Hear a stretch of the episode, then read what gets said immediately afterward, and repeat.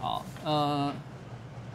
大家好，我是那个瓜吉，然后今天是人生晚长 EP 四十六，那老师带你看 YouTuber 经济学 Part Two 哦，然后。讲是 Part Two，因为表示之前有 Part One 嘛，所以如果你是最近才开始看瓜吉的直播呢，没有看过之前的，那你等一下可以回去复习一下 P One 的东西。那当然，今天所讲的一些内容呢，可能会有点继承 P One 的时候曾经讲过的一些东西，所以有些重复讲的东西我就不会再说了。那当然的，我也会呃尽量对一些呃今天才来听的一些观众友善，所以我会试着把一些简单的观念呢重新再说一下。不过在今天所有的直播节目开始之前呢，我要先讲两件事情哦。第一件事情就是，呃，因为我不是很喜欢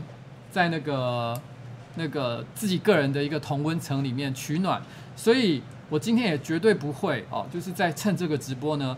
呃，吐苦水，然后说我遭遇了什么委屈，然后希望大家安慰我，给我呼呼，真的我不会做这样的事情。那所以你们也不用特别的安慰我。那如果有任何的批评或指教，因为今不是今天直播的主题，所以我也不会在这里，应该是不会啦。但如果我忍不住的话，搞不好还是会。但是应该是不会在这边特别做任何的回复。但是如果我真的觉得这个很重要的议题的话呢，我一定会另外找时间再来跟大家一起好好讨论。那我是不会逃避任何的问题的。然后这是第一件事情哦，这是第一件事情。然后第二件事情呢是呃，我想很多看过瓜吉吃大便当 EP 五的观众朋友，目前全台湾呢应该已经有差不多十五万人看了。那这个数字的进展有一点慢，我对大家有一点失望，希望大家赶快没看的赶快去把这个影片再看一下。那在这影片的最后几秒钟呢，出现了一个呃一个孩子，一个年轻人，然后呢说了一句话叫做“我是学弟”哦哦，谢谢海饼干，我是学弟哦，然后这边就卡掉了，所以很多人问一个问题说他到底是男的还是女的？因为他长得其实蛮可爱的，我必须要坦白讲，我有点抱歉是，因为当天我 tag 他的镜头呢，其实是用 GoPro，GoPro 是一种广角的镜头，所以它难免会把一个人变得比较稍微再宽扁一点点。那因为他正好又站在边缘，所以我觉得他的脸部是有一点扭曲的，但他本人其实非常的可爱。那。其实当天有一个很有趣的状况，是因为那一天有我跟诺基两个人到现场，然后我们两个人都各带一台相机，然后我在上台之前呢，我就注意到这一个年轻人在台下走来走去拍照片，然后我就忍不住偷拍了一下，侧拍了一下他的画面，然后结果事后我跟诺基要他那个相机拍的素材，我发现我们两个都在同一个时间点，然后呢同一个角度，然后去 take 了这个年轻人的画面。所以我看这是所谓的英雄所见略同了哦，然后，然后，可是因为那个画面呢实在太像偷拍了，有点色，所以我后来就没有把它剪出来。那呃，这边呢就哦保留在这个。那至于这个人到底是男生还是女生呢？其实我先想讲一件事情哦，就是为什么所谓的伪娘这么容易让人感觉到疯狂，就是就是。我相信很多在我那边呃那个影片下面，大概有一半以上的人留言都是在讲说，哦，是学弟没关系，是男的没关系。然后很多人都留了这样的言。当然，我相信有一些人有很高的比例可能是在开玩笑，他可能真的遇到了，他可能他的懒觉弹出来的时候，他也是会说啊，干我不行，我不行，对不起，哦，说抱歉这样哦。然后，但是我相信也有很多人，他可能是真的可以。那他可能平常呢也是有交女朋友，可能有结婚，然后可能从来没有想过。要跟第三性或者是跟同性交往，但是呢，看到了这么可爱的男孩子，他还是会突然有一种，等一下，我好像真的可以，鸡鸡错乱了哦。为什么会有这样的一个现象呢？我觉得这是因为我觉得可爱的男孩子是一种很像都市传说的东西，就是我们在漫画里面看过，然后在动画里面看过，我们看过很多像这样的角色。可是现实生活中，我想很多人可能也遇过一些可能跨性别的朋友。那但是这跨性别的朋友呢，毕竟我必须要说，其实，在现实生活中，绝大多数跨性别的朋友，不管他实际上有多漂亮，但是你还是可以在一些细节上看得出来他是男生的部分。譬如说他的腰线，他可能很瘦，可他的腰线，男生的腰线跟女生的腰线就是不太一样，肩膀一定会比较宽。然后呢，如如果你去观察他的鞋子。其实也很容易看出破绽，原因是因为通常男生身高比较高一点的关系，所以他的脚也会比较大。那一般女孩子的鞋子呢是没有办法，这种跨性别人很很少，通通常是不一定能够买得到适合他的尺寸，所以他们的鞋子通常有时候可能你会觉得他选的可能搭配的不一定是很完美的一个选择，然后他的脚也会感觉特别的大，你就是在一些细节你就会感觉出来，其实他应该是男生。但是有没有真的长得像女孩子一模一样的男生？就你完全看不出破绽的呢？如果有的话，那就像都市传说一样的完美，就像我在那个影片中出现的那个年轻人一样。所以你一定会对他产生充满了好奇，你会很想跟他有个近距离接触的机会。你想要知道他到底是一个什么样的生物，你会对他充满充满了好奇。这未必真的是跟性有关系，但是我相信这个好奇心，我觉得很多人都有。那呃，我说老实话。我的确以前也有认识一些男孩子，真的非常可爱，可爱到我几乎无法分辨分辨出区别的。那呃，真的很漂亮。我相信我要是贴他的照片出来，大家也会非常的震惊。只是因为我觉得这牵涉到个人的隐私，所以我等一下不可以去做这件事情。好，然后呃，然后所以所以我没有办法去公布他的一个。呃的个人的隐私啦，那，但是我其实也蛮希望，如果有一天，也许哪一天啦，人生晚长，我希望也可以邀请到一两个像我这样的朋友。那我不知道他们愿不愿意，因为我没问过。那如果他们愿意来上来的话呢，让大家就是了解一下他们另外一面的生活，我觉得也是一件蛮有趣的事情。但至于这支影片呢，到底是男生还是女生？哦，我要跟大家公布真正的答案。她是女生啦，她是她是女生啦哦，希望大家不要觉得遗憾哦，不要想要揍我。我讲了这么长一串，我只是想要讲，我觉得伪娘这种东西呢，非常的吸引人。但是她是女生啦哦，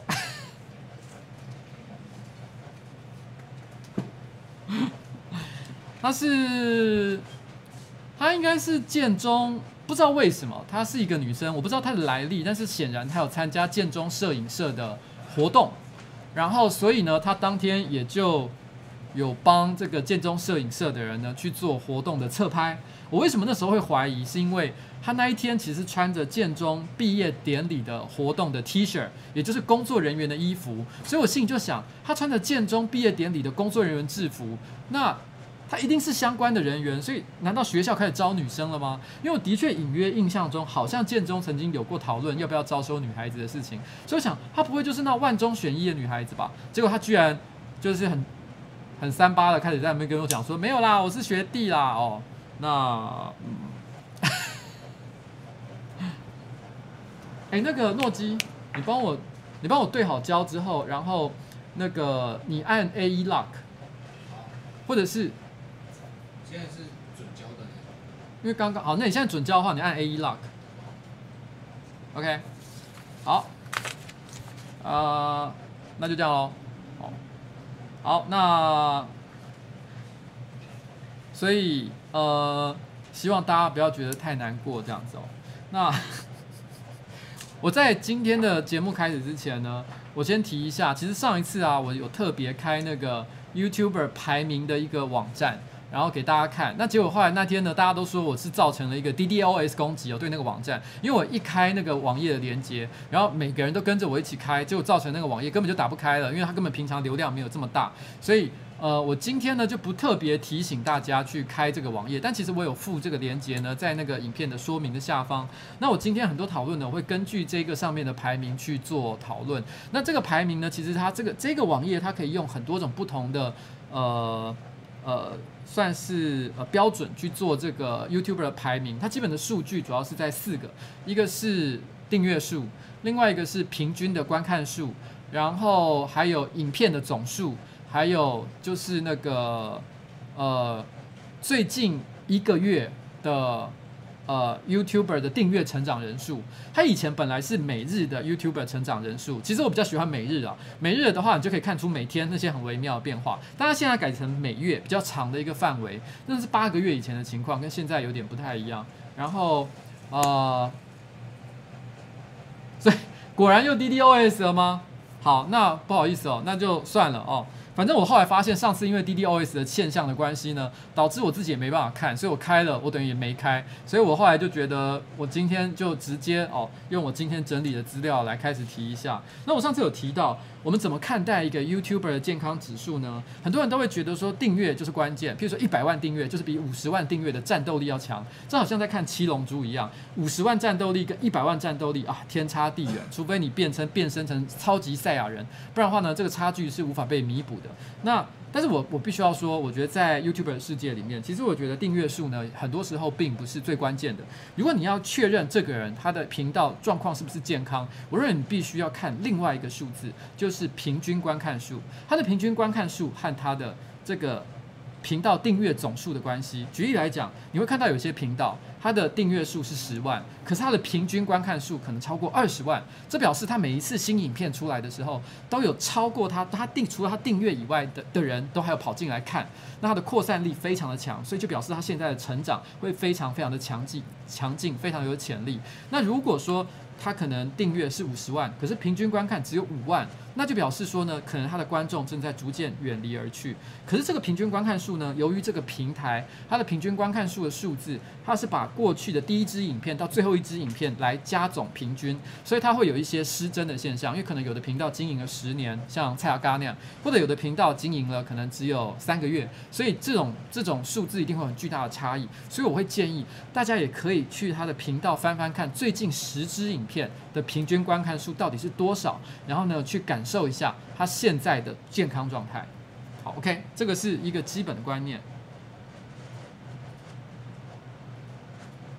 那我其实，在上次呢，其实看呃直播结束之后啊，我们发现其实上其实去年啊，我曾经有讲，就是我是在去年的十一月二号做那个 YouTuber 经济学的直播，我那时候有有提到说，其实去年是。呃，YouTube 平台的丰收年，因为它出现了史上最多的就是呃，YouTuber 突破百万订阅。那今年呢，丰收的状况就更厉害了，还不过一半而已。那现在呢，就已经又有好几个人突破了百万订阅。我这边可以稍微念一下，总共有哪些人哦？有放火，有安啾，有小玉哦，然后尊、大日宗、白痴公主、主造咖跟重量级都是在。去年十一月之后到今天这八个月的期间呢，突然之间突破百万订阅。刚有人问我说，我到底今天有没有穿内裤哦？有，我今天有穿内裤。但是昨天还是前天的演讲，我的确，哎，是昨天吗？对，我昨天演讲的确没有穿内裤。好，就是这样啊。这让我想到一件事情，我顺便提一下。有一次直播的时候啊，有一个呃，就是观众，他本身也是一个 YouTuber，叫后撤步，然后。那个后撤部呢，他其实有问了一个问题，但是我一直忘了回答。他就问说：“嗯、嗯，请问一下瓜吉，你到底平常有没有看 NBA？” 那我的答案是没有哦。然后那个在我家呢，我从来是那个不是个会看运动比赛的男人。然后我对足球没兴趣，对篮球没兴趣，对棒球没兴趣，完全不看任何的运动节目。但是很奇怪的地方是，在我家有一个人却会看运动节目，那就是我老婆。我老婆最近因为世足赛的关系，我有时候回，像我昨天晚上回家，昨天是葡萄牙，不知道对哪一个国家，我根本不不不关心了。她昨天我一回家就看到她对着荧幕痴痴傻笑，而且她是那种一边看着电视荧幕会一边 yes yes，然后。睡啦！他只有一个人，你知道吗？整个整个家里面只有他一个人，他没有朋友可以互相击掌或是干嘛，他一个人就在那边睡啦睡啦，我完全不知道是为什么。然后最离谱的 最离谱的一件事情呢，就是我老婆是一个女生，一个四十来岁的一个欧巴桑。她不但会看运动比赛，她还喜欢看西洋摔角，所以她喜欢呃 WWE，然后。因为他很喜欢里面的一个摔跤手叫 Daniel Bryan，我只认得他，其他的人我都不认得。因为他一天到晚在讲 Daniel Bryan 有多棒。然后呢，因为 Daniel Bryan 这一次有来 WWE，就是七月的表演，所以我特别帮他买了贵宾席的票哦，就是为了我老婆买了两张，但是我根本里面一个人都不认识。所以，所以在我们家里面呢。我并不是比较像男人的那个人。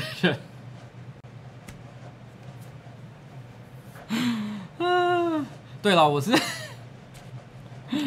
真是莫名其妙的一个状况。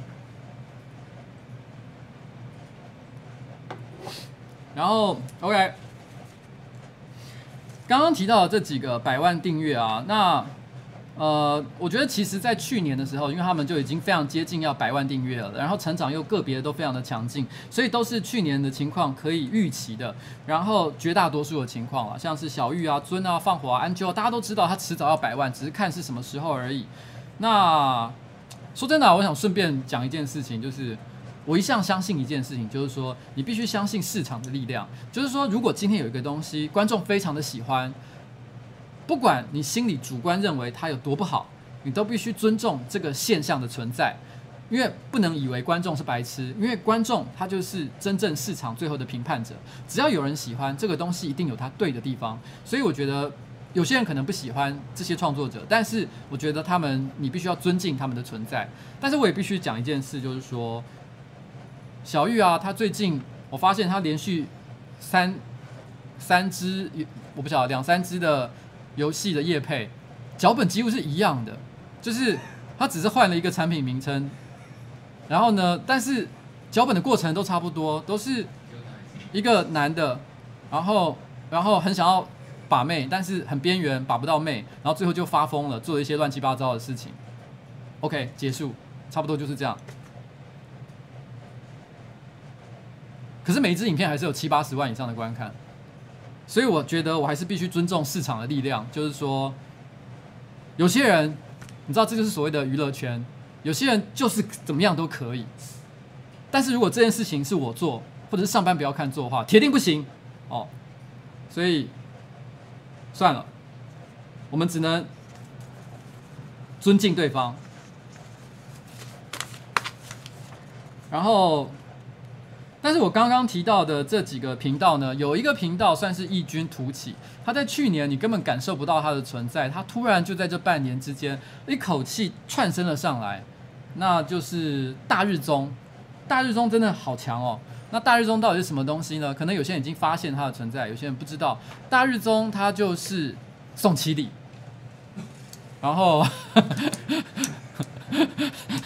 它就是一个宗教频道，莫名其妙的，你知道吗？它突然之间在很短的时间之内，就从零爬升上来，超过了百万的订阅。每一支影片的观看数字看起来也都好像真的有那么一回事。那，呃，我只能说，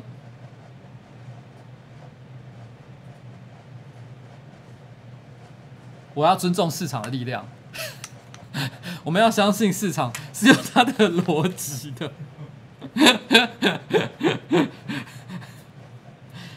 唉，然后，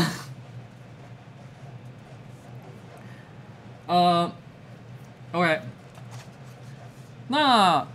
其实还有几个频道呢，在未来的六个月内。应该有蛮大的几率会到百万哦，未来的六个月，也就是我不知道我还会不会做这个节目的 EP 三啦。如果有做了的话呢，那那那个呃，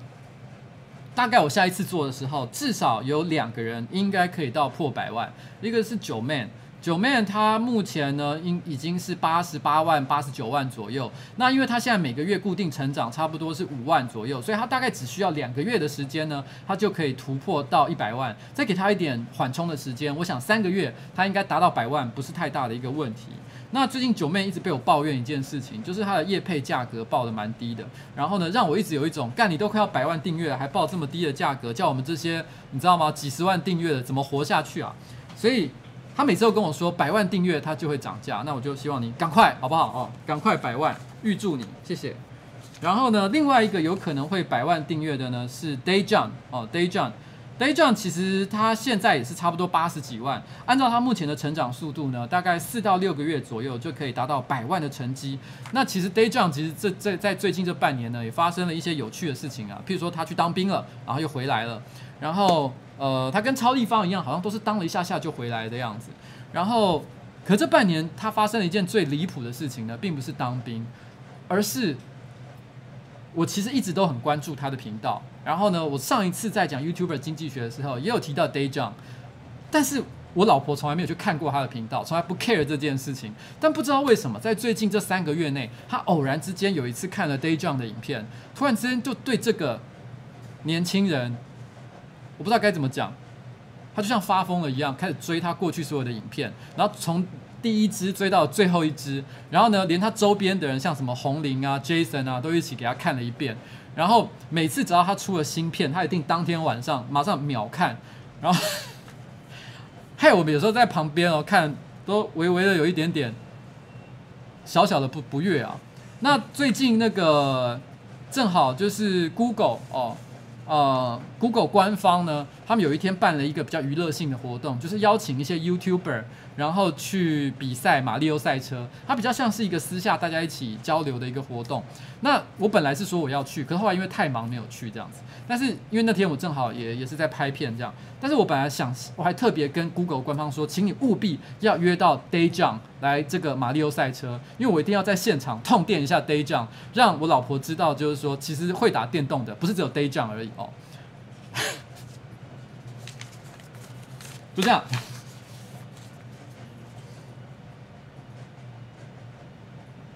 但我说真的，摸着良心讲，Daejeon 真的是蛮强的，因为他不不是只会做游戏直播，啊不是游游戏直播，做游戏呃那应该算什么？游戏的不能不是直播，他应该算是呃做游戏的呃影片就对了。他其实还会这个这个这个 Parko 哦，后空翻什么之类的特技，真的讲起来真的是炫炫到一个不可思议啊！他就是一个。神奇的人了，但他最近有做一支影片，是连续做了两集吧，是去讽刺呃玩抖音的国小学生。那我个人稍微是不是非常认同这件事情啊？虽然 Daejeon 他一开始其实就是嘴小屁孩出名的，那我当时看那个影片，我也是觉得笑到爆，因为真的很好笑。那可是因为毕竟那个影片呢，它是只有语音的一些对话，所以我觉得。伤害性是很有限的，可是那些抖音的影片呢？那些小学生是当然就直接露脸了。虽然他们的确自己拍了抖音影片上传，当然这些小朋友也是希望可以获得露脸哦、露出的一些机会。所以某种程度上来说，接受公平好像也没有什么不应该。但是，但是呃，我是觉得是这样啦，就是每个人都有过去。我自己小时候也做过蛮多丢脸的事情。那。大家回想一下自己的小学时代，就是如果你因为某些原因，然后呃被抓出来，然后到这个可能学校的班级上面，大家公然耻笑了一番，你会不会觉得心里非常的受伤？你甚至可能会造成你一辈子的阴影。那我觉得，毕竟他们不是成年人，所以我希望就是大家对他们还是能够，我我个人也并不喜欢抖音的某一些文化，但是但是不表示说我们要嗯。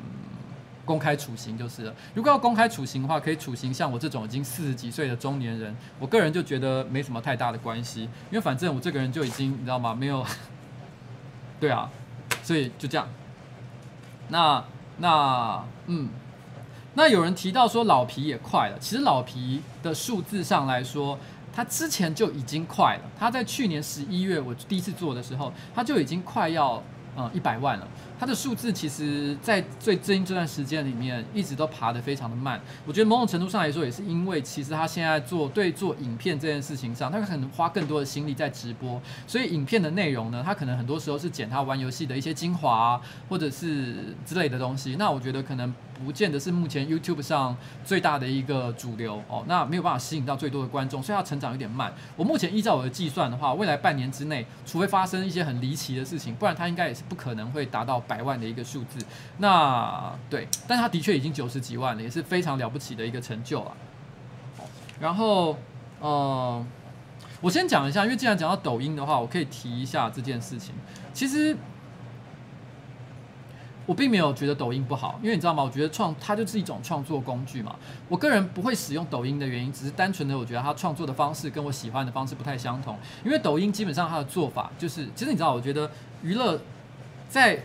你看过去，就是说以前如果呃二十年前，你今天想要拍一个短片，其实那门槛是非常非常高的。然后呢，而且就算你借了一台 V 八，很以现在来看非常烂的一个 V 八，然后呢，用很烂的灯光、很烂的技巧拍了一支家庭生活纪录片。你要把它拿到一个可以公开放映的地方，譬如说以当时二十年前来，可能就是电视啊，或者是电影院啊，或者是甚至于是一般的电头啊去播放，都非常的困难。它的发行是非常困难的。但是你是因为有了 YouTube 的存在存在，而且因为呃剪接软体变得越来越呃价格越来越便宜，普及摄影的器材也越来越普及。那所以其实大家创作的门槛越来越低，所以本来 YouTube 的出现，它已经某种程度上，它一开始就已经降低了很多创作的门槛。可是我觉得像抖音这类软体呢，它是把这个创作门槛再度大幅的降低，因为它提供了很多创作者许多简易的模板，你可以直接套用这个模板呢，就可以生产出一些看起来好像蛮有一点样子的内容。那我觉得其实不管是哪一个时代的年轻人，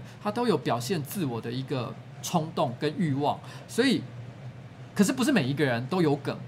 所以我觉得抖音它让那些没梗的人，他也有办法发挥自己，发就是表现自己。所以我觉得某种程度上来说，它也是有它的一个存在的价值。可是也因为这样的关系，我认为它的创作你会发现，就是呃会有它的一个局限在，它会受限于它的模板的一个弹性跟可能性。所以我觉得就不是我可能会创作的一个内容。但是就作为一个平台来说，我觉得抖音其实没有什么不好啦。嗯，好，那。顺便提一下，就是虽然上班不要看呢，今年我认为按照目前的发展呢，应该是不可能挑战百万这个数字哦。其实有另外一个 YouTuber 叫胡子，他曾经在今年有拍了一支影片，然后呢，他有特别讲说他的目标今年就是要突破百万。不过我相信他他讲这个数字是给自己定下了一个远大的目标。那到底有至于有没有做到呢？那是另外一回事。那以目前我们双方的数字来看，应该都是今年不太可能达到状况。但是当然也难说，因为有也有一些人他突然之间半年就做到这个数字，有时候突然就发生了一些你想意想不到的一个变化。那上面不要看，在去年十一月，我第一次做这个内容的时候，我们是订阅十七万，然后呢，在 YouTuber 的排名，以订阅排名来讲，是在一百名之外。然后呢，现在呢，我们的数字差不多是将近三十二万。那我们平均的，我们之前的平均观看呢，可能大概是我记得是十四十五万吧。现在的平均观看是二十二万。然后瓜吉那个时候应该我记得是差不多八九万左右。然后现在的话呢是二十万。平均观看是十五万，好，然后，嘿，Hello，胡子你好，胡子你好，胡子加油！我是觉得我我只是纯粹的客观的就事论论事，但是就是说，我也鼓励你，希望你就是加油哦，希望你可以做到。那这让我想到一件无聊的事情啊，就是就是最近有些人会说上班不要看变了哦。二零一八年的上班不要看，跟二零一七年的上班不要看，有一些微妙的不同。那有人说，其实以前的上班不要看呢，比较会做一些很突破限制、一些很特别的一些企划内容。说老实话，上班不要看现在真的没有在做一些特别的企划嘛？举例来讲，夹夹娃娃机，我就觉得还蛮强的啊。然后，那呃，但当然的，上班不要看，当然二零一八年一定会跟二零一七年有些不一样，因为我们的核心成员都有一些改变嘛。那我一直都很。呃，上班不要看的创作方式一直都是非常非常的民主。我们向来都是大家觉得有趣的东西，只要任何人提案，只要大部分的人都觉得有趣，我们就会去做。那所以其实我在最近的几次学校演讲里面，我也有提到，二零一六年的上班不要看。大概二分之一到三分之一的题目是我来决定的，因为那个时候我们的方向还不是很确定，所以呢都是我说了算，我说要做什么就做什么。海浪法师是我说要做的，然后呢洋芋片船是我说要做的，很多题目十大真相系列也是我说要做的，很多都是我说要做的。然后呃，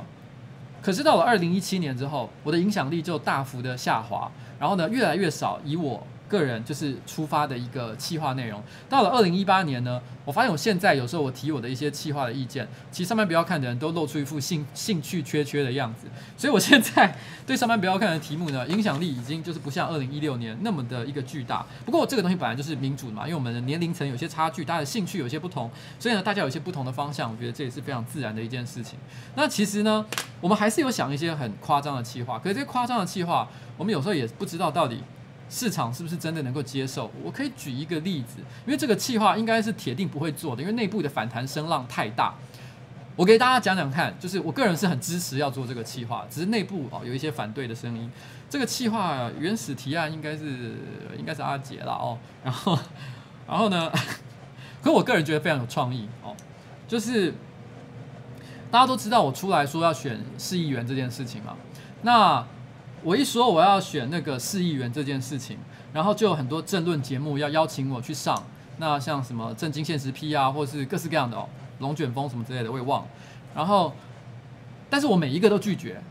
因为我从选举的一开始，就是公布要选举的开一开始，我就说我非常的不齿这些政论节目，还有这些名嘴他们的这个风气哦，讲话的这个方法，我都觉得非常的不认同，所以我不希望跟他们起舞，所以我不会去参加他们节目，我不会为了只是让自己多一点曝光的机会就去那个地方，所以每一次有像这样的一个呃节目制作节目的这个节目单位呃的邀约，我一向都是立刻在电话上就拒绝，那。其实有一次我又拒绝了一个政论节目，然后阿杰可能在旁边听到，他突然之间就有一个提议，他说：“哎，老板，其实你还是可以去上那个、那个、那个政论节目，你就去上，然后到反正你也不屑他们，然后你要轮到你讲话的时候，你就什么都不讲，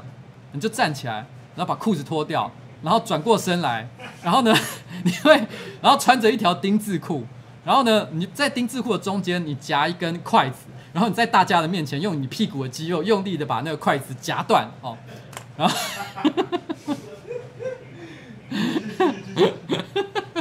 我那时候就觉得，你知道吗？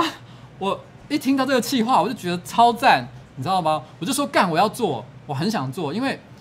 因为我觉得这完全是一个很棒的一个态度。就是讲到重点，你说夹断之后你要有一串。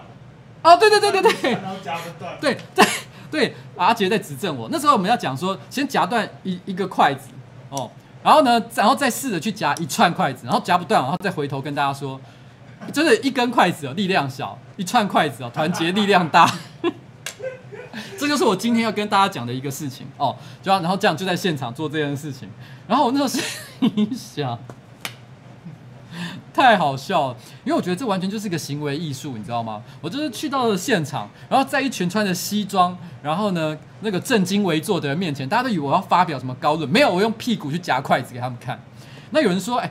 这个节目又不是 live 的，所以你当然会被剪掉啊。废话，我也知道会被剪掉，可是我们一定会在旁边侧录啊。我们只要侧录到他们全部瞠目结舌的样子，我们就赢了。但是。但我觉得好屌哦！可是因为我们内部是真的有一些反对的声浪啊，所以后来我们就觉得基于民主的立场，所以我们就觉得那就算了哦。反正我也把政论节目都差不多得罪光了，我想他们也不会再邀请我，所以那就算了哦。这个气话我们留在心里面。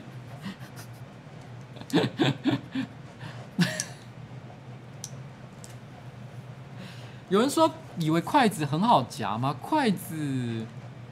我是唔知啊，没有试过。可是因为我其实看过日本综艺节目，有人做过这件事情，所以我觉得大不了我去那个我家附近的 World Gym，然后呢，最近就连续两三个礼拜，我专心的去练臀部的肌肉。你知道，臀部的肌肉就是有一个像这样的机器，我不知道你们有没有看过，就是要趴在上面，然后用用你的小腿去把一个东西举起来，那个东西，我记得那就是练屁股的吧。OK，好了，就这样。我觉得还蛮好笑的哦。然后，哎，真是可惜啊。然后，其实，在上次的直播节目的时候，其实我也有提到，因为我在讲，我刚前面有讲到，就是 YouTube 频道的健康指数的时候，其实我就有提到，有一个我觉得看起来非常非常危险的频道，就是老外不说美语哦，就是 Jesus 的那个频道。那结果很不幸的是，他就在最近这两个礼拜，他宣告就是说他决定不再拍任何 YouTube 影片了。那他还有，哦哦，Mobius，嗨嗨嗨嗨嗨，我觉得这个排行榜真的很好用，谢谢。然后就是那个，呃，他有特别拍一支影片，讲说他为什么不再拍这个内容了。那我觉得这件事情呢，其实他我并不是要。我先讲，其实我当初做这个内容，我只是单纯的想要讲我个人观察到的一些现象，我从来没有任何就是要嘲讽或者是对任何人不敬的意思。但是我觉得这件事情其实也是让人感觉蛮悲伤的，因为说真的，呃，还是做这个影片，我记得他好像有说他做可能七八年了吧，反正蛮长一段时间。然后他其实做影片内容，我认为其实算是蛮用心的。然后呃，一直以来，那我觉得即便是最近几支他已经观看数掉到很低很低的影片，我觉得仍然是有些他有趣的地方。但是我觉得这边我要讲一个观念，这也是我觉得在最近这两年我在做网络影片之后，我所得出来的一个结论。其实这世界上有很多人在做很多类型相同的影片，譬如说吃东西哦，譬如说我去 Seven Eleven。买各种饭团来评比，啊，或者是开箱泡面，哦，或者是说像黑素食一样，就是对着镜头，然后讲一些他最近遇到的事情，哦，很多影片其实很多人都有在做类似的东西，但是为什么一你你会选择一个观众会选择去看 A，而不是去看哦？刚刚宝宝撞了一下，为什么不是去选择看？为什么不是选择看 A，而是去看 B？有些人会有一个错误的认知，他会以为说会去看 A 不去看 B 的原因呢，是因为呃 A 的内容比较好，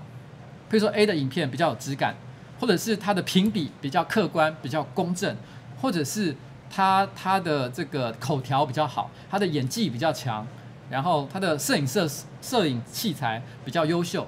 很多人都会误会是这些东西，但其实全部都不是。其实会去看 A 而不去看 B 的理由只有一个，就是观众比较喜欢 A 而不喜欢 B。也就是说，其实呢，跟内容，内容其实只是一个工具，想办法让人去喜欢你。但是内容好或不好，你自以为的品质有多高，其实一点都不重要。在所有的娱乐产业，不管是网红、YouTuber、创作者，还是明星，还是歌手，其实这个道理都是相通的。所以。当你在做任何内容的时候，你第一个要问：当你发现你的内容没有办法再影响到人的时候，第一个要问的问题就是：为什么观众已经不喜欢你了？你到底做了什么事情使得观众开始离开你？那这很可能，我觉得如果有些人他可能会突然之间陷入一个迷思，就是我要开始哦升级自己的影片内容，做一些更厉害的东西。但是你会发现效果，有些频道你会发现有些频道试着做这样的努力，可是一点帮助都没有。这是我想讲的一件事情。那，嗯，对，所以我觉得这个时候，我觉得要讲另外一个现象。我常常会在一些其实已经在走下坡的频道上面，然后我明明已经看到它的数字，已经看到非常非常多不妙的现象了。可是你会看到一种一种情况，就是它下面的粉丝最核心的那些铁粉们。或者是他的朋友在下面大声的留言说：“加油，你是最棒的。”然后，然后你要坚持下去。我每次看到这种人，我都很想骂他。你知道吗？你正在害死这些人，因为你的数字就是事实，你的东西没有做好，所以你的观众正在讨厌你。然后，然后呢，正在离开你。可是，可是你却告诉他说：“你是最棒的。”你要坚持自己，你干嘛坚持自己啊？如果他想要养活自己的话，让自己的频道成长的话，这个时候他应该去反省他的内容出了什么问题。所以这些加油打气的，你以为你在帮他，其实我觉得不是。不要不要说一些连你自己都不相信的话。如果你真的要为一个人加油，你就发自内心的告诉他实话，那个才是真的。嗯。所以啊，其实我必须要，我也很坦白讲一件事。呱吉的《孤独的美食废人》EP 十四就是最近的那一集，其实数字很不好。最近的两三次直播也不好。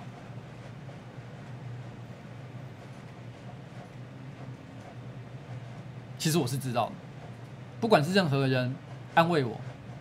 帮我呼呼，我都知道的。我也知道为什么，那，嗯，我必须要自己去克服这个问题。我就说了，我是不会去跟现实取暖的，我我是不会去面不面对现实跑去找人取暖的，这件事情我是不会干的。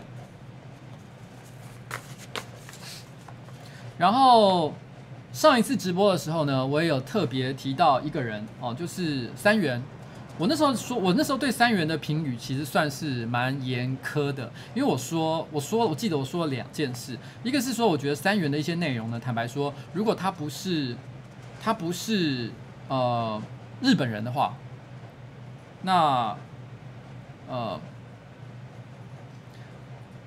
如果是台湾人做他在做的那些内容，铁定没人要看。其实这个评语呢，到现在我也不认为有错，我还是觉得是这样。不过每个人本来就每个人不同的优势嘛，就好像阿杰长得帅，那所以因此很多女生喜欢他，我可以要他毁容吗？哦，就是戴上面具来拍片吗？我当然不能这么做嘛。每个人有什么优势，就是要去用，所以我觉得这件事情也是合理的。然后，可是当时我会讲的最主要的是在第二件事情上，就是他的观他的频道当时的订阅呢，差不多是三十万左右。可是他那个时候，你观看他最近的十到二十支影片，平均观看大概只有五万而已。所以我认为他面临极大的一个危机，也就是观众其实并没有很关心他在做什么，他的铁粉其实其实根本没有真的在看他的影片，所以我觉得是一个很大的一个危机。可是我觉得他后来在最近这六到八个月之内，他突然之间做了一个痛定思痛的决定，就是直。接跑到来台湾来，因为他之前可能是台湾、日本两边跑在拍片，那但是他可能为了台湾的市场的关系，他决定直接进驻到台湾来。那你也可以看到，就是说他直接进驻到台湾来的影响，就是他拍片的频在台湾街头拍片频率提高了。然后呢，同时呢也开始跟很多的台湾的 YouTuber 互动，然后然后呢互相合作拍片。所以我觉得你看到最近他突然成长就非常的强劲。那他现在的每个月单月成长。比九妹还要高，大概到了七八万左右的程度。然后呢，现在已经来到了六十万订阅，也就是在过去八个月之内呢，成长了三十万左右，非常的厉害。而且近期的平均观看呢，也有大幅的提升。现在大概可能很多一些比较好的影片都可以到二十万以上。所以我必须要说，其实遇到危机的频道是可以救活的。然后，呃。不管现在在看的观众，你可能自己也有自己的内容，你可能也觉得自己遭遇了一些危机。可是我想讲一件事情是，有些人可能就是最后会选择，我觉得这个选择要离开继续做还是怎么样？其实我觉得那个那个选择都是 OK 的。人生有很多选择，没有什么对与错。但是如果你选择继续拍片的话，我要告诉你一件事，就是说任何频道遇到的困难、遇到的瓶颈都有机会救起来，但是你必须要做一些改变。因为你如果原来的招数不行用，就表示你一定要换一个招数，这是这是一个必然的一件一件事情。那我觉得以三元来说，它就是换了一个方向，嗯，嗯，就是这样。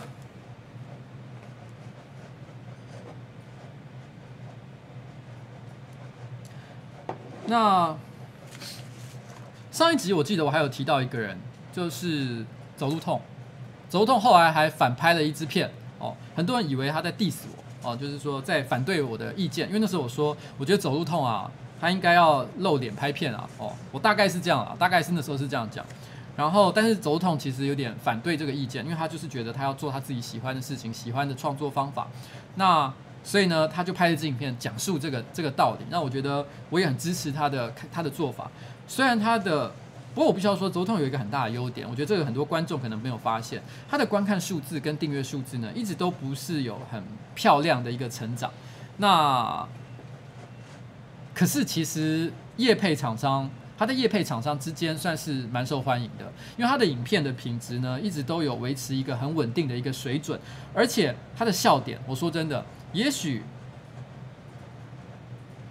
我不知道，我不知道其他人怎么看啊，但是我这个年纪。我这个年纪也是很多很多行销营运主管的年纪，我是觉得很好笑的。我们看得懂它有趣的地方，我们也非常的欣赏。那拍猫咪的地方也非常的疗愈，所以你会发现，尽管它的订阅也许不是最高，但是它其实业配的案件量并没有大家想象中的那么少，甚至可能比很多几十万订阅的还要多一些。所以，呃。我觉得他还是有一些很独特的竞争优势啊。他最近也尝试做一些突破，虽然他还是很坚持一件事情，就是不露脸。可他戴面具出来了嘛，而且还戴一个很锵的面具，还试了一些不同的套路，所以我觉得很有趣啦。他最近的一支影片是在讲猫砂的，那我个人就觉得他拍的其实完全就是已经只是一个广告了，可是很好笑的广告，我觉得蛮可以去看看，我觉得很好。然后。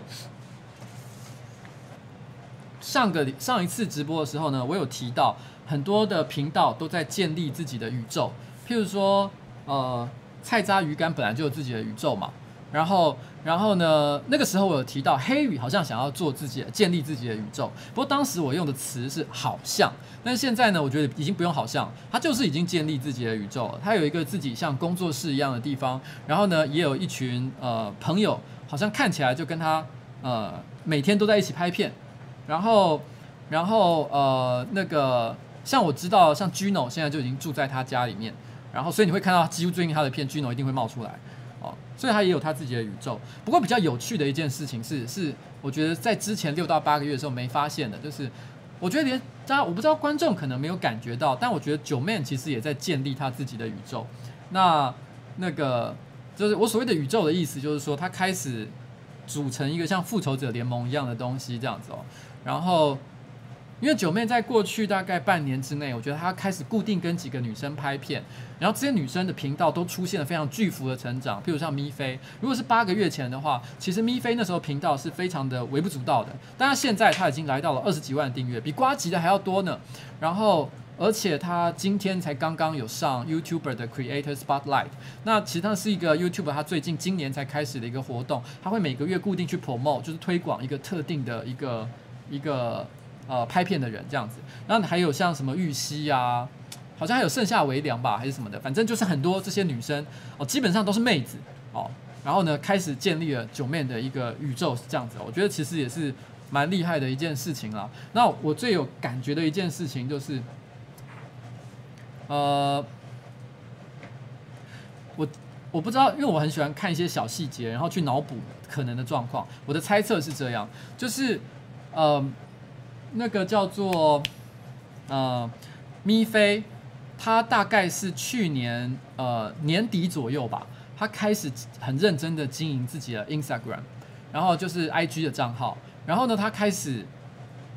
每天都会更新自己的 IG，然后呢，我记得他都会下一个 Hashtag 叫做每天都要 po IG。其实老实讲，通常 IG 的 Hashtag 就是它的标签，一定是一些跟这个照片本身有关的一些内容，但是他却特别写了一个，就是每天都要 po IG 这件事情。我个人有一个猜想啊，我没有问他，但是我猜想是，其实我觉得九面在呃试着把这些女孩子拉拔起来的时候，他也给他们做了下了一些呃下达了一些功课的指令，就是说你如果要把你的事业做好，你一定要做到一些事情哦，不能够偷懒，因为所有的工作都是这样，你一定要很有纪律的去完成一些任务。那我觉得一些呃素人 YouTuber 有的时候就是在纪律上面表现非常不好，所以他就告诉他说。IG 很重要，未来很重要，所以你接下来就要每天好好的给我 po IG。所以呢，他就有点像是受到了这个指令，这是他内心微小的一种反抗方式，就是好啦，每天都要 po IG，用这个方式提醒一下自己，然后同时呢，也稍微的你知道吗，表达一下自己的心意。然后我猜测的哦，但是如果这件事情是真的的话，那我必须要说，Joeman 真的是一个很有嗯很有策略的一个人，我觉得是这样。我猜的啦。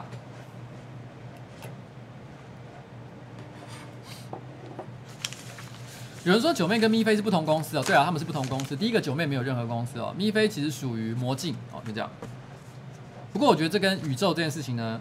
有关，但也不一定有，不一定。呃，好了，算了，这个又是另外一个问题，有机会我们再来聊。嗯。不过讲到这个九妹宇宙，让我想到一件很好笑的事情，就是。前一阵子我们上班不要看，不是拍了一支影片，就是天下第一蛤。然后呢，天下第一蛤的影片呢，呃，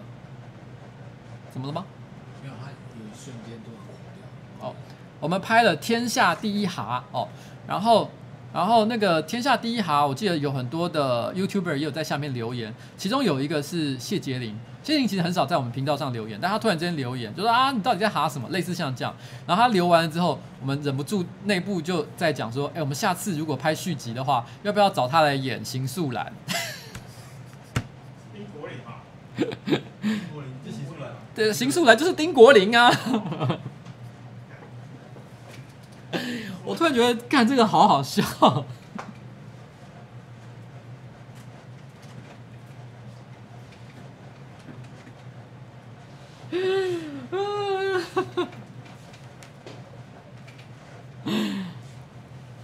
好了，就是 OK。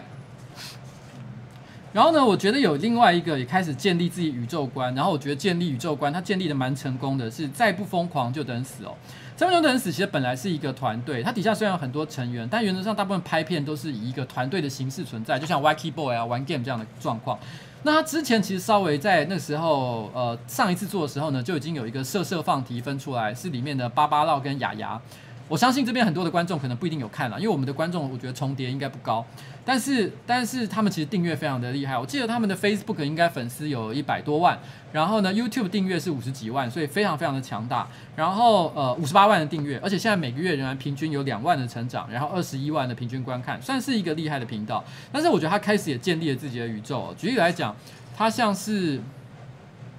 他有一个。频道是课本嘛？呃，厌世课本是洛克跟本本。那我必须要说，呃，那个洛克，我觉得，我觉得以前雅雅跟芭芭乐，我个人是觉得没有到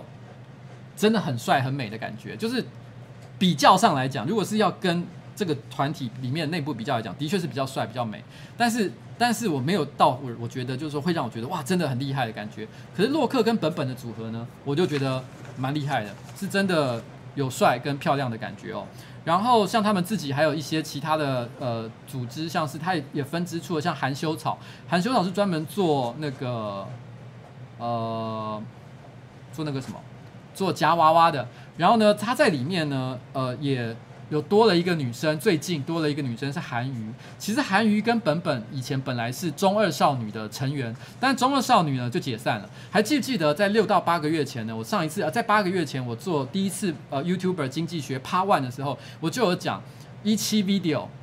它其实它的数字都是作假，都是靠买粉丝灌上来的。那那个时候一期 video 呢，主打的节目呢就是中二少女。那我觉得中二少女，我必须要说，她拍摄上算是用心。那本本跟这个韩娱呢，其实的确也是真的很可爱，我真的认可他们很可爱。可是我必须要说，他们不是 MC 的料，因为那个节目其实说真的，中二少女，我个人认为她就是山寨搞什么玩，然后然后可是。搞什么玩？我觉得他之所以成功，不是节目的形式，而是安边的 MC 作为作为 MC 的安边是真的表现非常的优秀，所以才把整个频道拉抬了起来。所以我觉得这两个女孩子她们没有同样的呃表现力，所以是比较可惜的啦。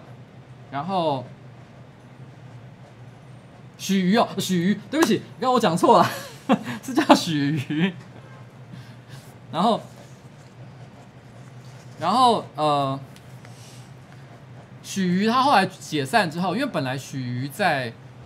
在中二少女里面也都会做一些比较锵的事情，感觉比较活泼。不过他可能刚刚加入含羞草了，我看他最近这一两支影片都还有一点害羞的感觉，可能还没有完全的融入哦。不过我觉得其实这也是他们慢慢开枝散散叶，变成一个宇宙观的一个感觉了。我觉得也就这一点来讲，我觉得他们必须要说他们的执行力跟速度其实都是蛮快的。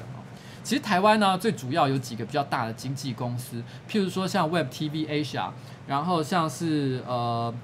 像是 Press Play，然后像是师娘子，像是 VS Media，大概就几家比较大。然后呃，严格的说起来呢，再不放就等死，它其实也是算是一个经纪公司。可是它它的它下面签的人也蛮多的，可大部分都是所谓的直播主，而且它的直播主不是 Twitch 什么那种玩游戏的实况直播主，主要是比较像一期啊那种。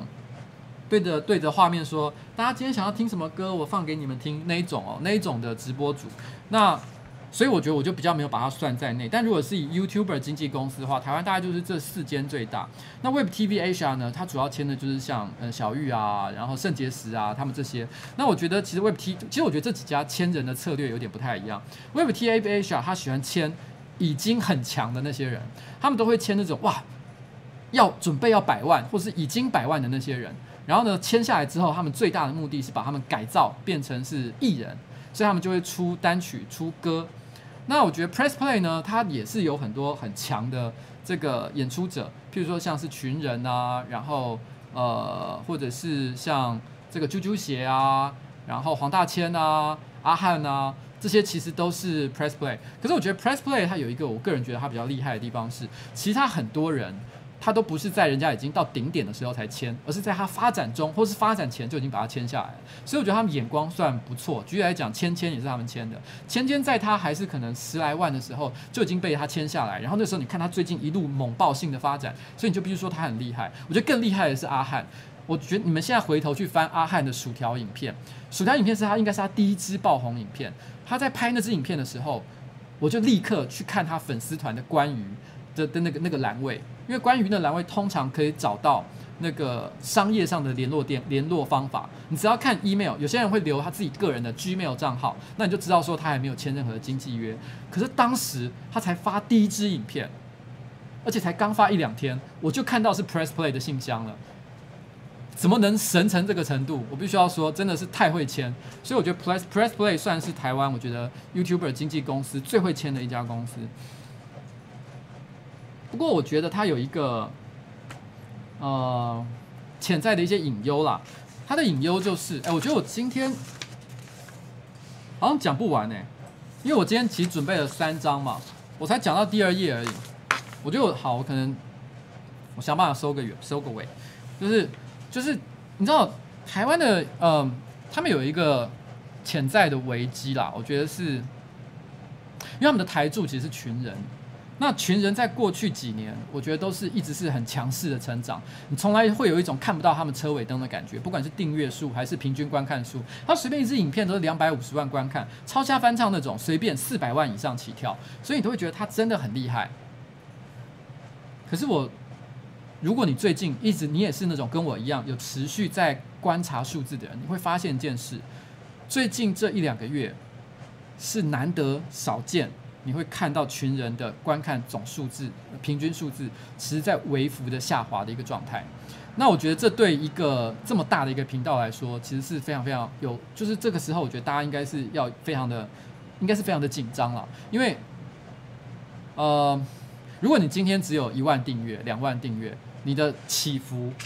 不管是起还是伏，可能都只是自然反应而已。可是人家现在是站在喜马拉雅山上，他看他往下看是万丈深渊，所以其实我觉得那个心理压力铁定是相当的不同。那我觉得他们一定要想办法解决这个问题。那他们其实也有一个策略，就是说你可以看到他们有推出其中三个人，也是将他朝艺人化的方向去做发展。可是状况，我个人认为应该是不顺利，因为他们最近的几首单曲。观看数连百万都无法达到，然后呃，尽管花了这么多的预算，都没有办法做到很好的成绩。因为我我我说真的，摸着我自己啊，我自己是自认我是一个非常喜欢音乐的人。虽然我没有什么音乐的才华，但是我个人觉得我非常喜欢听音乐。所以虽然我个人主观的意见不能够代表主流市场的一个反应，但是我一直都觉得台湾目前所有 YouTuber。有去就是做歌的哦，想要往艺人化发发展的，没有一首歌是好听的，几乎都很难听，我觉得。但不表示市场不能接受啊，因为毕竟本来我你知道吗？我就老了嘛，我的品味可能也受限于我的年纪。但是我会有个感觉啦，我觉得，我觉得这些 YouTuber 做的音乐呢，其实他们的一开始的想法应该想说，因为我有很高的人气或者是流量。所以呢，哦，睡个午觉还不错啦。有人说睡个午觉，睡个午觉不错，赞哦，睡午觉好听。他他可能他这算比较例外的一个地方哦。我先讲哦，我在讲的音乐不包含搞笑类的。举例来讲，像是 Wacky Boy 他们最近做什么，哈哈哈。哈我那哈我巴娜娜是不是还是什么的？像这类型的，他们这种因为比较是搞笑的歌，所以我觉得我们不用评断它好或不好听。而且其实我说真的，那些歌其实还蛮好听的，因为毕竟它其实唱 cover 嘛，所以重点是歌词，所以所以呃那些都不算。我讲的是呃，就是想要试着做艺人化发展的那些歌曲，我觉得其实都不是很好听。因为我觉得其实原因是因为在于说，我觉得他大家都是想说啊，因为我们反正我们。YouTuber 很有人气，我们观看观众很多，所以我们就做一首歌，然后然后流行感强一点，然后呢观众就会买单。可是我觉得你会听那些歌，你会觉得那些歌呢，如果用食物来比喻的话，就像是太妃糖。我觉得真正好的歌就像是烤鸡腿，它是一个，就是说它是一个真正的一个，你知道吗？呃，食材，就说它是一个真正的食物。然后呢，它会它背后有一个核心价值，然后呢，它是会真的让你吃饱的东西。哦，不是只是短暂的安慰一下你的心灵而已，它是真的真材实料的东西。举例来讲，你听台北直直撞，然后呢，或者是或者是你听草东哦，你会有种感觉，就是说，你听的时候，你会感受到一些，譬如说时代青年的一些氛围，你会觉得它代表了某些精神，还有某一些某些创作的理念在那个背后。可是可是很多 YouTuber 音乐，它背后其实就是像太妃糖那样的东西，它就是小小一块，然后呢，它是把很多很多的不知道哪里来的原料融合在一起，然后做的甜甜的，很好入口。可是它其实对你的身体一点都不好。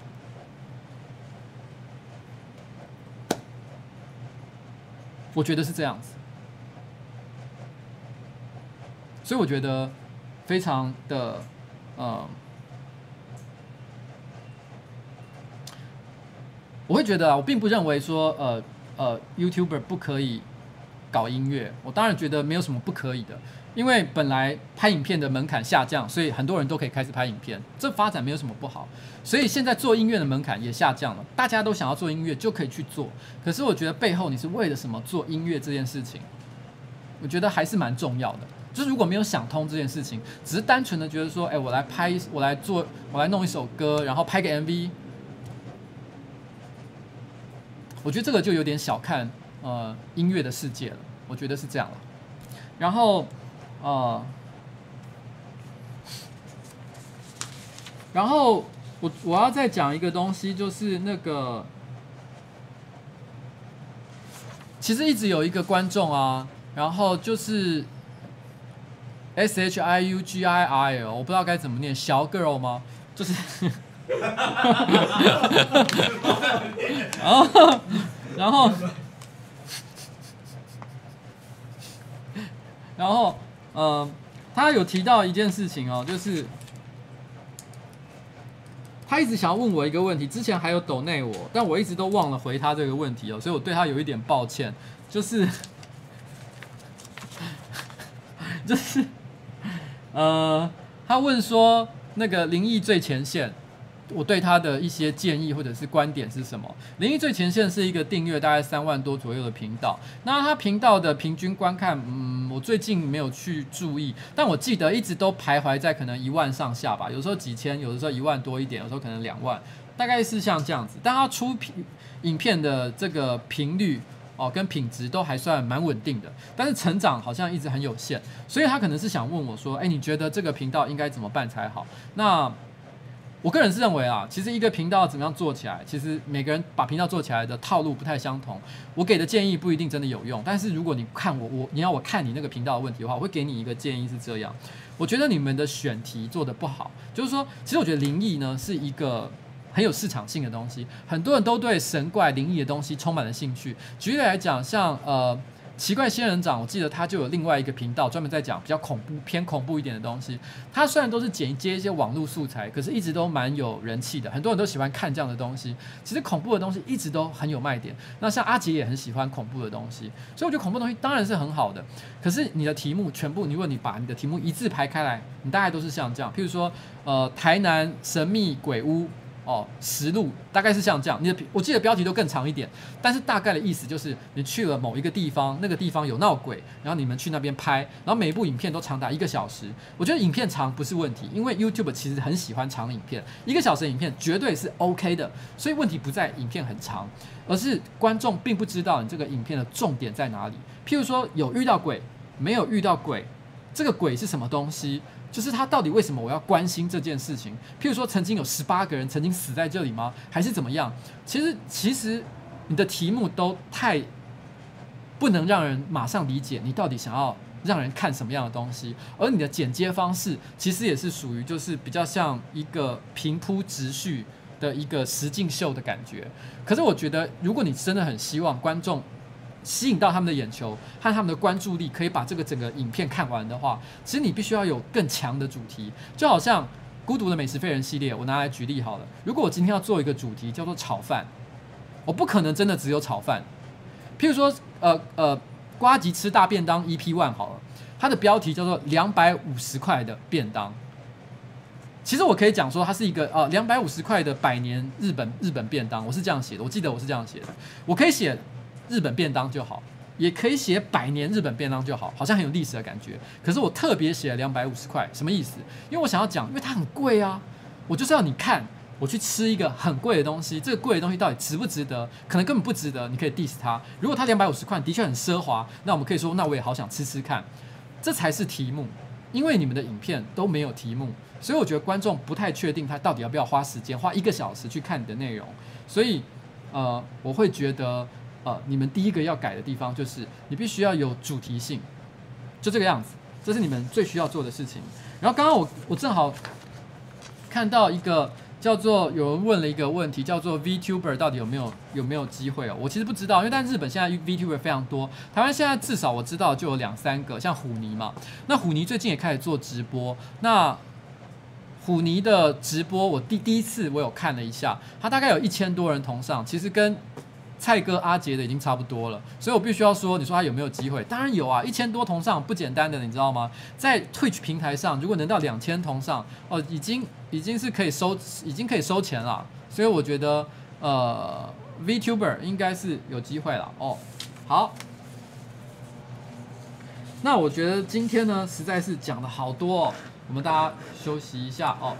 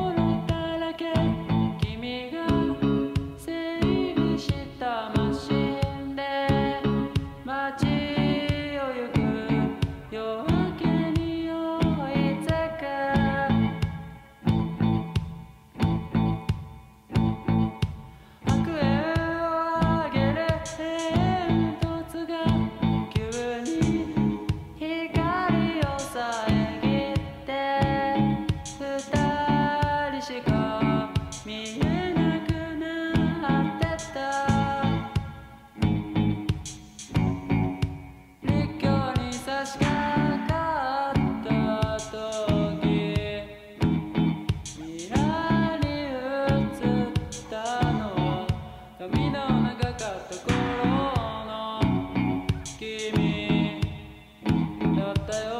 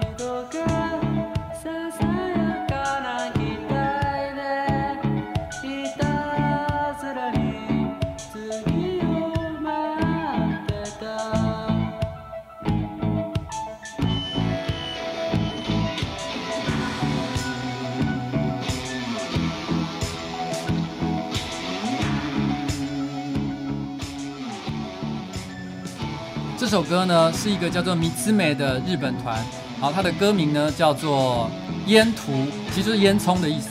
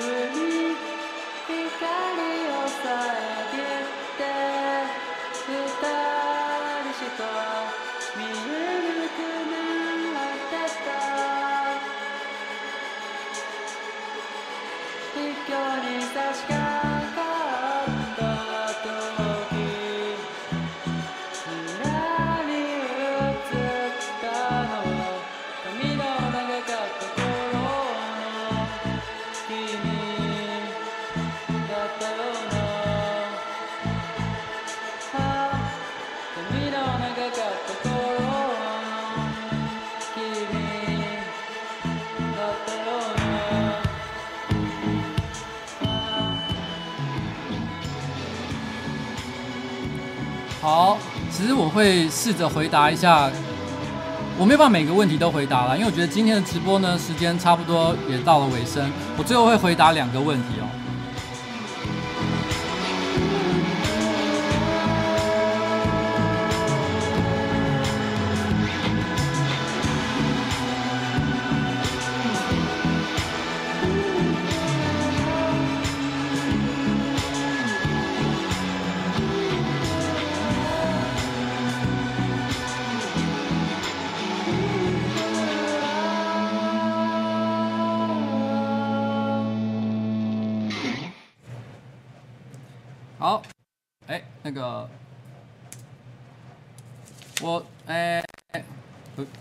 声音有回来吗？哦，好，我其实其实我回答一下，因为一直有人在问我一些问题，说好，说我一直在刷什么张家兄弟，好，我简单讲一下，我没有很想讨论他们，原因是因为其实 PDD 很爱拿我们两边去比较，我个人不是很喜欢这样被拿来比较，因为我觉得大家有大家的优点嘛，你知道吗？好像我们有什么假想敌、竞争对手，没有。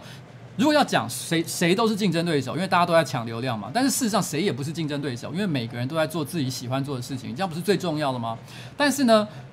我个人是觉得有一直有个观点啊，我我并不是要讲张家兄弟的内容，因为我觉得他们内容有他们内容的优点哦。但是我觉得呃，纯论数字来看，他们的成长哦，的确以一我不我不管他们直播在直播圈的影响力有多大，但是纯粹在 YouTube 上来讲，以他们呃花的时间跟他们的。这个成长力道来讲，的确不算特别优秀，所以我觉得你你如果要讲的话，他们的确有一些可以再加油的地方，但这个不是我现在的重点。我的重点是，呃，我觉得 P D D 有一个很有趣的地方，就是说每一个时期哦，你就会发现他们推崇一些特定的一些 YouTube 频道，最大的原因其实不是因为那些 YouTube 频道真的很优秀，而是因为没有人爱。然后举例来讲，上面不要看，很早就在 PDD 上都被推爆。然后呢，我从来没有以此特别自豪。虽然我很感谢他们的支持，可是我也知道这些东西并不是那么的值得，就是把自己放在把这件事情放在心上。因为那个心情就有点像是，你可能走到了一个服装店，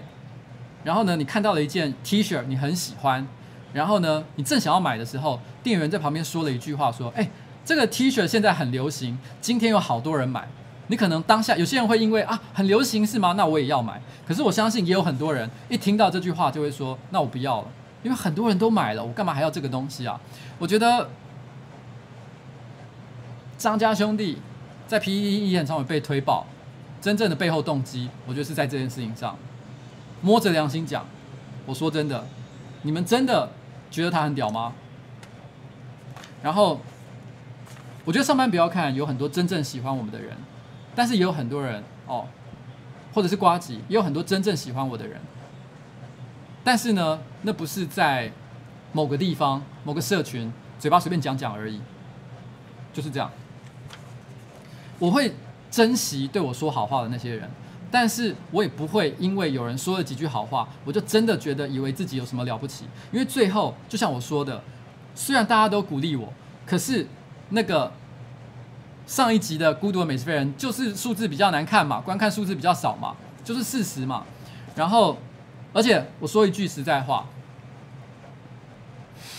呃，不孤独的美食废人的上一集，就是我跟我老婆吃饭的那一集，那是我的影片频道史上最多赞也最多留言的一支影片，真的史上最多赞最多留言，所以它应该是表现最好的影片吗？其实不是，它的影片观看数很普通。我有很多四十万、五十万以上的影片，他那支才二十出头而已。我很多近期的影片，像瓜吉吃大便当系列，都比那个老婆那支还要好。可是我老婆，可是瓜吉吃大便当呢，只有四千赞而已。然后大概平均都是四千赞，我老婆那只是破万啊。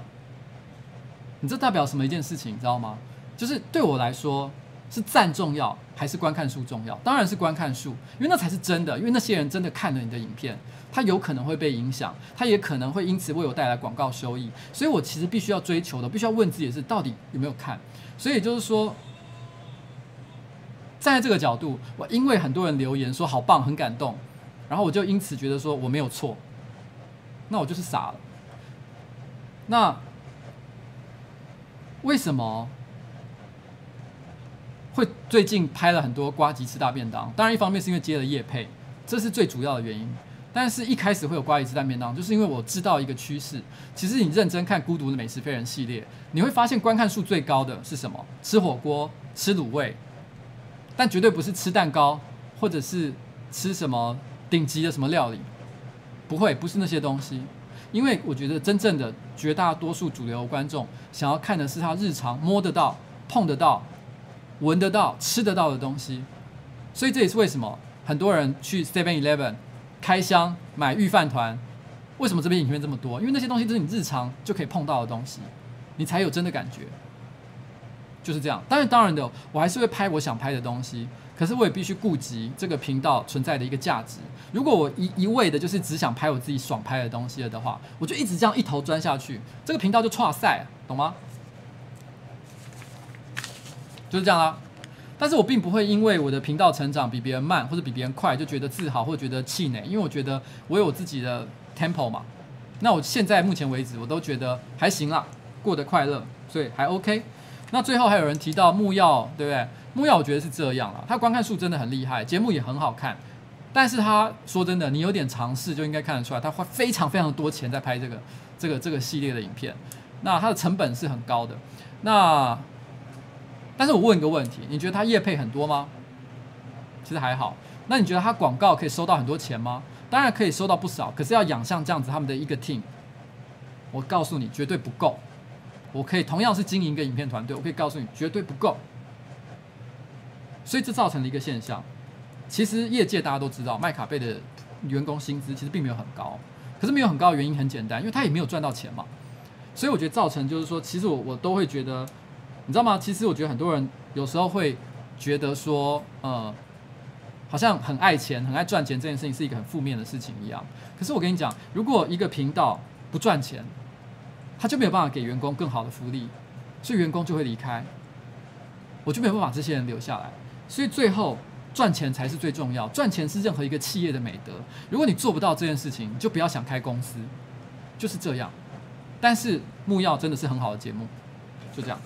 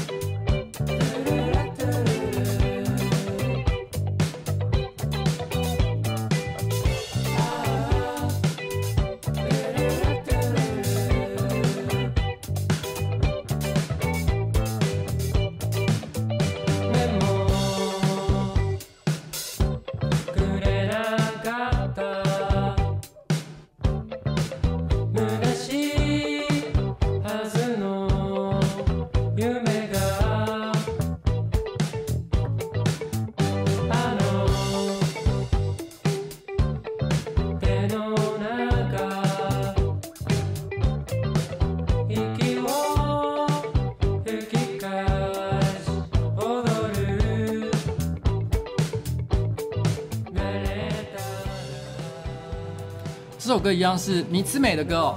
然后刚有人提到一个名字，让我突然想讲一件事情哦，就讲到夜市特工这个人哦，你知道吗？全台湾的 YouTuber，我不管我讲他什么样的意见，我都是保持着非常公正客观的态度，我没有打算要骂他们，我只是讲客观的一个事实。那我也希望，如果有任何的现在不顺利的地方，我也希望他们能够迎头赶上，然后可以做得更好。只有一个人哦，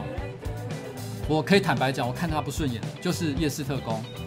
原因很简单，就是他莫名其妙，他为什么要跑到公开的地方，然后呢去说哦，他的影片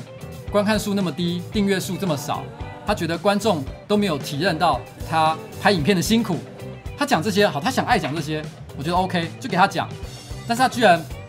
把我扯出来，他把我的影片贴出来说，你看看这个人影片拍这样也可以有这么多订阅，我是不是很很可怜？他居然拿我来做对比。我心想说，你干嘛这样？我没有欠你吗？他最近的一支影片非常的无耻，在最后面居然拍了一小段，然后呢说，请大家哦看看看到我拍片这么辛苦，拍片这么重视特效做的这么好，结果到现在连二十万订阅都没有哦，请大家一定要帮我订阅一下，干是怎样？欠你啊？没有人欠你啊，好不好？哦，就是这样。这个人我就是。不顺眼，哦，就是这样，所以呢，后来任何跟夜视特工有关的案子，我通通都不接，就这样，哦，